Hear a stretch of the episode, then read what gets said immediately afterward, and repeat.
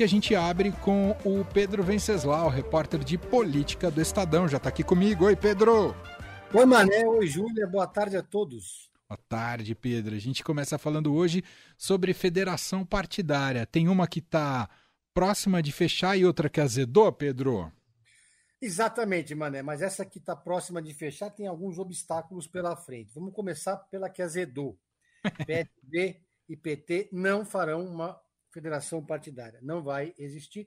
Já estava meio cantada essa bola, havia uma dificuldade muito grande dos dois partidos entrarem num acordo, em acordo em alguns estados chaves, como São Paulo, por exemplo, porque, para quem não conhece, a federação, como eu sempre digo, é um casamento sem a opção de divórcio. Então, se você fecha uma, forma uma federação, você tem que obrigatoriamente estar junto nos 27 estados, em todas as candidaturas para deputado, federal, estadual, governador, senador, e depois na eleição para prefeito daqui a dois anos. Então, o PSB desistiu, já é, não vai estar com o PT, mas sinalizou que é, vai estar com o Lula. Ou seja, não tem federação, mas tem coligação, apoio, né?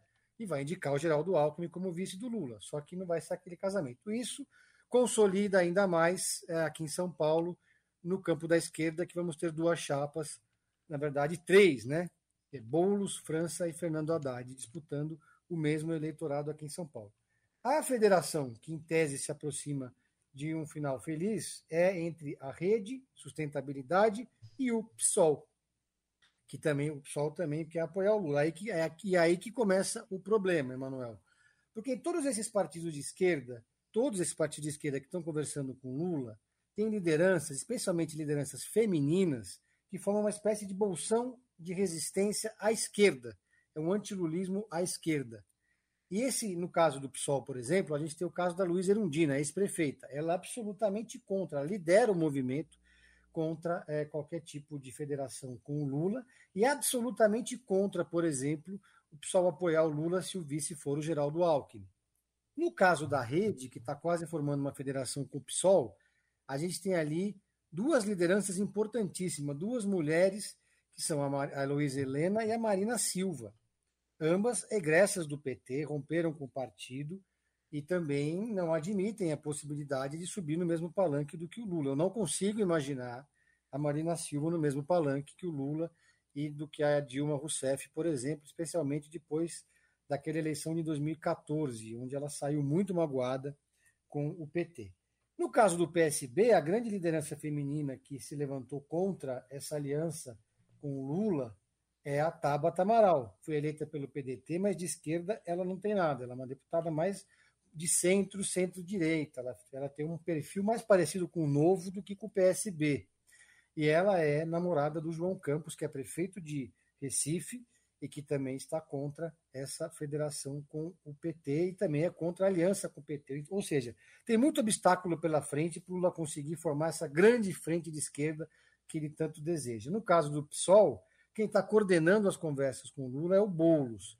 O grupo do Boulos ganhou o Congresso do PSOL em novembro do ano passado e deixou, é, se tornou o campo majoritário do partido, vencendo o grupo antipetista, entre aspas, digamos assim, do PSOL, que até então tinha o comando da máquina partidária, que esse grupo tem, por exemplo, a Luciana Genro, que é contra, é de uma corrente contra é, a aliança com o PT. Então, dentro do PSOL ainda vai ter muita conversa para acontecer, e para formar a aliança, essa federação com o PV, com, com com a rede tem muito chão pela frente. Já o PC do B e o PV já fecharam, vão estar na federação com o PT.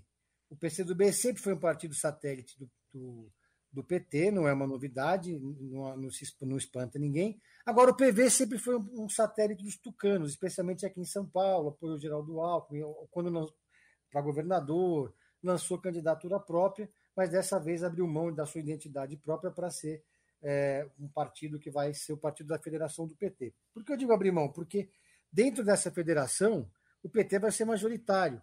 Os partidos vão poder manter lá o seu estatuto, a sua bandeira, mas não vão ter quase nenhum lugar, por exemplo, na executiva desse, dessa federação e vão apitar muito pouco. Mas é isso ou a morte, né, Manuel? É, sem dúvida.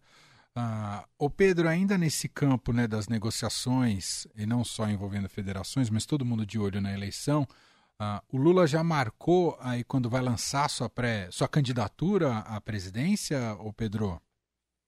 Ele ainda não marcou esse grande evento do lançamento da candidatura. O que está sendo construído agora, em conjunto com o PSB e com o Boulos, é, é eles estão montando um grande evento para anunciar a filiação do Geraldo Alckmin ao PSB, para anunciar o apoio do PSOL ao Lula e, e, e, o Lula no centro do palanque. É, uma, é um evento que vai acontecer ainda em março, portanto, antes do prazo de desincompatibilização, que é dia 2 de abril, que é um prazo importante, um prazo simbólico, mas é um, é um, é um evento em que o Lula pretende dar essa sinalização para o mercado e para o mundo político de que ele está construindo uma frente ampla. Né? Por isso vai ter ali o do Alckmin de um lado, o Boulos do outro, no mesmo palanque. Mas não está fácil montar esse, esse evento, mas a ideia é essa.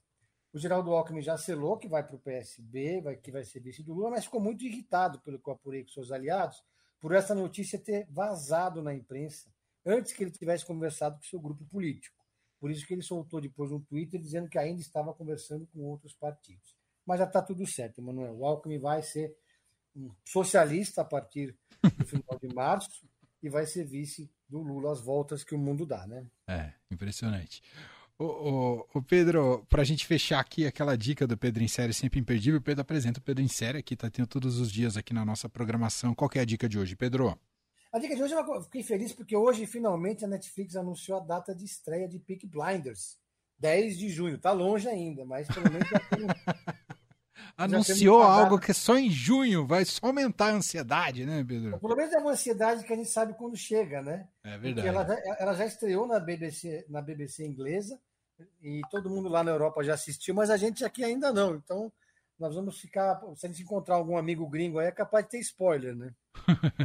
é verdade. Tem que evitar os amigos gringos de Peak Blinders. Exatamente. É isso. Só acompanhar o Pedro aqui, tá sempre com a gente no, no Pedro em Série, diariamente na programação da Eldorado. Pedro, obrigado, um abraço, até semana que vem. Valeu, um abraço a todos.